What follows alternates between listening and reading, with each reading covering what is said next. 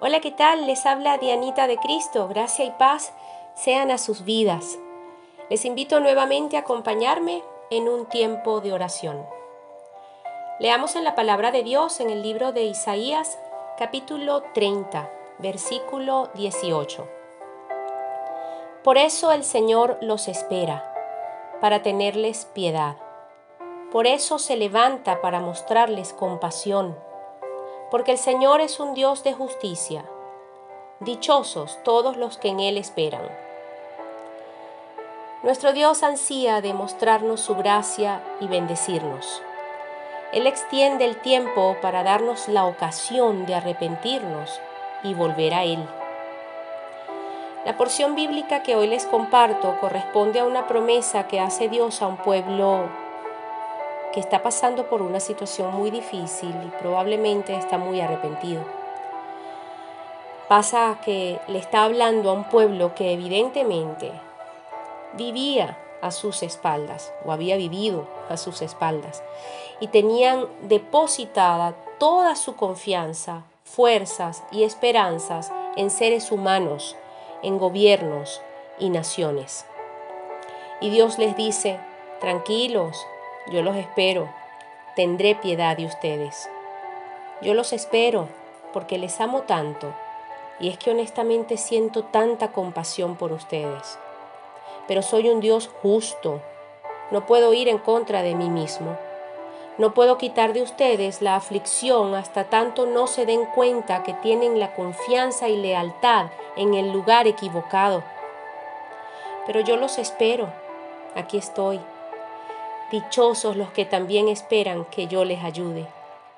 Dichosos los que se dan cuenta que estoy para ayudarles. Dios es un Dios de toda gracia y estamos llamados a ser seres de gracia y luz. Procuremos con diligencia ser y enseñar a nuestros hijos a ser gente de gracia. Escuchen, tuve hace algún tiempo un estudio bíblico con mi hija Vanessa, que hasta la fecha de hoy ambas lo recordamos con la frase, con varias frases. Eh, ten listas las vendas, las necesitará. O acá te espero con las vendas preparadas. O cuando esté en el hueco buscaré las vendas para sacarle. Les explico. Es que leíamos en Jeremías en el capítulo 38 y allí palabras más o menos, ocurre que al mismo Jeremías lo hicieron echar dentro de una cisterna gente perversa. Pero un hombre se apiada de Jeremías e intercede por él al rey, y éste le permite sacarle de allí. Este hombre, para sacar a Jeremías de ese pútrido lugar, busca unas vendas y le pide a Jeremías se ponga las vendas bajo sus axilas y de esa manera lo ala hacia arriba y lo saca. Lo ayuda a salir de su penosa situación con unas vendas. Van y yo aprendimos que muchas veces, por diversas circunstancias, unas por nuestros pecados y otras por la maldad de otros, para salir de huecos existenciales necesitaríamos primero orar al Rey de Reyes. Segundo, buscar siempre la manera idónea de ayudar a quien lo necesite. Pero sobre todo, que hay situaciones que irremediablemente suceden, pero siempre contamos con el ejemplo de Dios y su palabra. Orar, pedir misericordia, hacer misericordia, salir, corregir y avanzar. Creo que siempre debemos estar prestos a tener vendas que ayuden a otros a alcanzar la gracia o favor de Dios. Y eso lo he procurado enseñar y modelar a mis hijos. Recuerdo a mi hijo que me dijo hace pocas semanas, mi hijo Eduardo, me dijo, mami, siempre demos gracias por poder ser personas que ayuden a otros, se lo merezcan o no. Ese no es nuestro problema, me dijo. Nuestra misión es dar de gracia lo que de gracia recibimos. Yo agradezco a Dios la vida y ministerio de mis hijos. Amén. Miren, en Jesús, nuestro Padre Celestial da a su propio Hijo como el sacrificio redentor por nuestros pecados. ¿Cuán mayor ejemplo de amor y entrega? Cero egoísmo, cero juicio, cero condenación.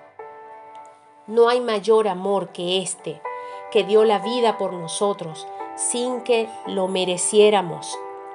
La gracia de Dios es el favor de Dios y el favor de Dios es su entera y completa gracia, que no merecemos pero que Él se complace en entregarla a todo aquel que cree en Él. Escuchemos el corazón de Dios y respondamos entregando nuestras vidas y corazones al Dios que nos espera con sus brazos extendidos. Él sana a los quebrantados de corazón y venda sus heridas. Como Él, seamos gente de gracia, gente de la gracia de Dios. Oremos.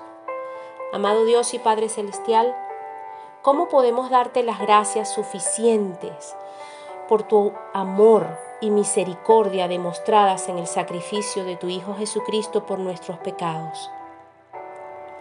Perdónanos por las veces que no hemos demostrado con todas nuestras fuerzas lo agradecidos que estamos por tu gracia. Perdónanos por no demostrarlo en la manera en la cual vivimos nuestras vidas en la manera en que nos comportamos con el prójimo. Queremos que se cumpla tu palabra en nosotros cuando dices, bienaventurados los que hacen misericordia, porque ellos recibirán misericordia. Perfeccionanos con el poder de tu Espíritu Santo, tal y como nos has perdonado y limpiado con la ayuda de tu gracia. Gracias por esperar por nosotros y darnos la oportunidad de ser perdonados y de perdonar, de enmendar y de avanzar. Oramos en el nombre de Jesucristo, dando gracias, infinitas gracias. Amén y amén.